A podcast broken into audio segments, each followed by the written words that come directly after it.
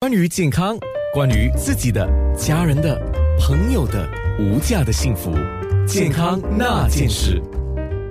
健康那件事，今天受访的嘉宾是叶明川医师。我们刚才谈到了，就是呃，这个医针灸哈、医师用的针哦，是不是一都是一样的这个粗细长短呢？那有人哈、就担心这个针灸的针会传染疾病，这是不是一种杞人忧天呢、是的，我们的针呢是有不同的长短粗细，比如说我们的 OK 针的粗细有呃零点一三、有零点二、零点二五、零点三毫米的 粗，分好多种哦对，呃长短也有分呃十八、四十五、十七、十五毫米的长度。 o k 呃，我们会根据这个身体部位啊来选择那个长短跟粗细。比如说我们的皮肤较细嫩、肌肉较少的地方，比如我们的手脚啦，或者我们的面部呢，这些地方我们都会选择比较短跟细的针。嗯，肌肉较丰富的、丰厚的地方啊，比如我们的臀部啦、大腿肌肉，就会选择比较长跟粗的针。哦，啊、那个针会传染疾病呢？这这应该是不会的，在新加坡是不可能的，因为在新加坡，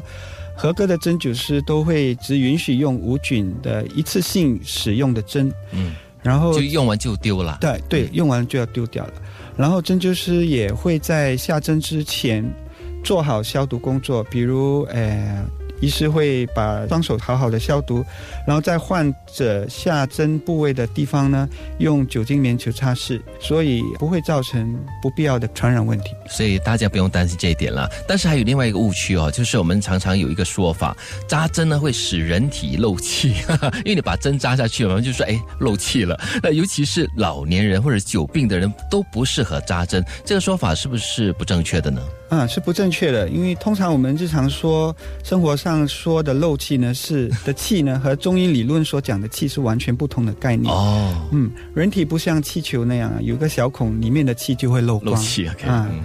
所谓人体里面的气呢，是中医理论里指的是正气，是一种能让机体正常运作的能量。那还有另外一个问题是，针灸是不是适合每一个人、每一种人？有什么人是不能够针灸的呢？针灸一般人都适合了，嗯，但是有一些人呢，比如那些久病后啊，正气非常虚的人呢，哦，其实不适合在那个时候针，因为我们在扎针的时候是通过人体里面的气呢的运作呢，使需要治疗地方啊得到平衡。嗯，但是如果他的气很虚的话，它的效果会不好。对所以可以让这种病人呢多休息几天或几个月呢，等他正气恢复的时候才来扎针会比较好一点。有几种人呢是绝对不适合的啊、第一就是那种有自发性出血倾向的人，他们哦这种人呢，他的凝血功能有障碍，哦，如果呃在扎针的时候不小心出血呢，这个会有血流血不止的状况。嗯，所以这种人我们就不适合。另外一种人就是糖尿病的人群，糖尿病非常严重晚期的病人，